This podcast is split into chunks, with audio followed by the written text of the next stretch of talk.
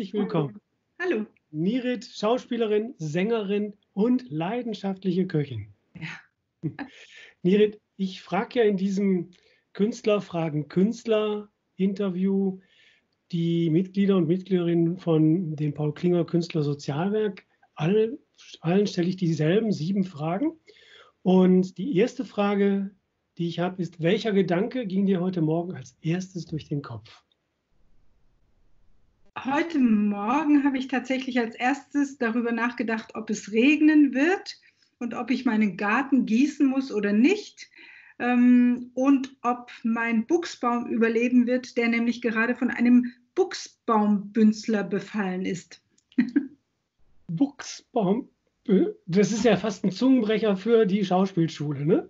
Richtig, genau. Es war äh, eine große Überraschung für mich, so ein Wort in diesen Zeiten gerade zu lernen, in denen wir ja eher von Social Distancing äh, über andere solche komplizierten virologischen Begriffe ähm, neu lernen müssen. Und jetzt lerne ich etwas über den Buchsbaumbünzler.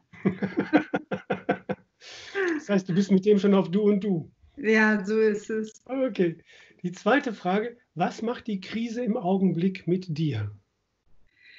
Ähm, also grundsätzlich kann ich sagen, sie macht auf alle Fälle immer so ein Auf und Ab und ich gehe durch alle möglichen Phasen durch. Ich muss dazu sagen, ganz generell geht es mir sehr, sehr gut. Sie macht mit mir auf alle Fälle, dass ich sehr dankbar bin für das Privileg, ähm, zum einen ganz privat einfach in einem schönen großen Haus zu leben mit einem Garten und meinen wunderbaren Mann um mich herum zu haben und die ersten fünf Wochen auch meine Tochter, meine 26-jährige Tochter mit ihrem Hund und unserem Hund und ähm, viel, viel draußen zu sein. Und wir haben eben, ja, das macht, was es mit mir macht, ist, dass ich diese Dankbarkeit deutlicher erlebe, für die Privilegien, die wir hier haben und natürlich auch hier in Deutschland haben. Ich habe ja auch schon in Italien gelebt und in Israel gelebt und auch unter anderen Umständen gelebt und denke mir immer wieder, wie geht es den Menschen, die zum Beispiel zu vier, zu fünf, zu sechs in einer kleinen Wohnung leben? Wie geht es den Menschen, die privat gerade in Trennung leben zum Beispiel, aber unter einem Dach sein müssen? Und wie geht es Menschen, die sich eben kulturell auch nicht so oder kreativ nicht so befassen können wie, äh, wie wir und die wirklich so auf sich gestellt sind und mit diesem auf sich selbst gestellt sein und auf sich bezogen sein einfach gar nichts anfangen können. Also da erlebe ich viel Dankbarkeit im Moment. Und woran arbeitest du gerade? Ja, auch das ist gerade ein großes Glück im Unglück. Also ich arbeite an einem Buch, ich schreibe gerade viel. Das heißt, ich kann gerade diese ruhige Zeit ohne Termine, ohne Verpflichtungen draußen sehr, sehr gut brauchen.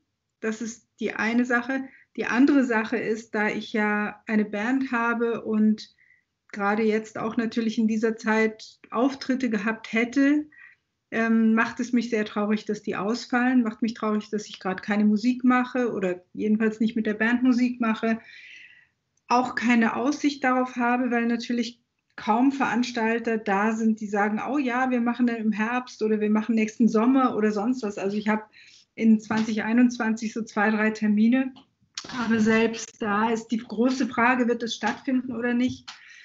Und naja, und was ich dann mache, ist, dass ich eben auf äh, die Idee gekommen bin, vor der Kamera zu kochen.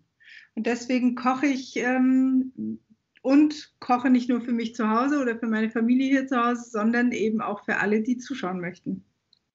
Damit hat sich schon fast die nächste Frage ergeben, nämlich äh, hat sich dein künstlerisches Arbeiten verändert? Ja, ähm, ja, zum einen hat es sich sehr stark verändert, weil ich eben nicht auf Tour bin und nicht spiele außerhalb und auch sonst keine Auftritte habe. Aber ähm, es kam ziemlich bald, schon vor vier Wochen oder fünf Wochen, kam diese Idee, ähm, weil ich mit einem Freund, einem Schriftsteller gesprochen habe, der sagte, ach, ich muss jetzt dann doch wieder zu Hause kochen und was mache ich denn? Und dann habe ich gesagt, ich habe gerade darüber nachgedacht, ob ich nicht tatsächlich ähm, vor der Kamera kochen soll.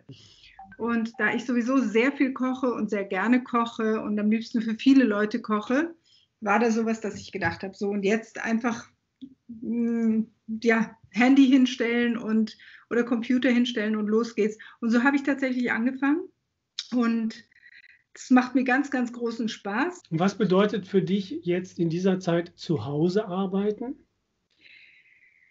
Ähm, da ich ohnehin viel zu Hause gearbeitet habe, das heißt, sowohl das Schreiben passiert ja bei mir zu Hause, ähm, als auch, also wir haben hier einen großen Probenraum, wir können hier auch proben, hat auch zu Hause stattgefunden.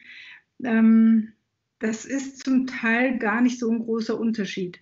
Der große Unterschied ist eben, dass es gar keine, gar keine Vorstellung davon gibt, wie es in Zukunft werden wird. Ich meine, Konzerte leben davon, dass Leute kommen. Und ähm, ich sehe das für mich überhaupt nicht so, dass ich irgendwas, so ein Solokonzert vor der Kamera mache oder ähm, dazu bin ich auch viel zu wenig so in den sozialen Medien aktiv und ja, ich glaube, das ist auch nicht die Art von Musik. Also ich bin, ich funktioniere gut live auf der Bühne und ähm, also es hat, hat so zwei Seiten. Einerseits bin ich, fühle ich mich sehr, sehr wohl zu Hause. Ich kann mich gut zurückziehen. Ich wir haben genug Platz, Gott sei Dank hier.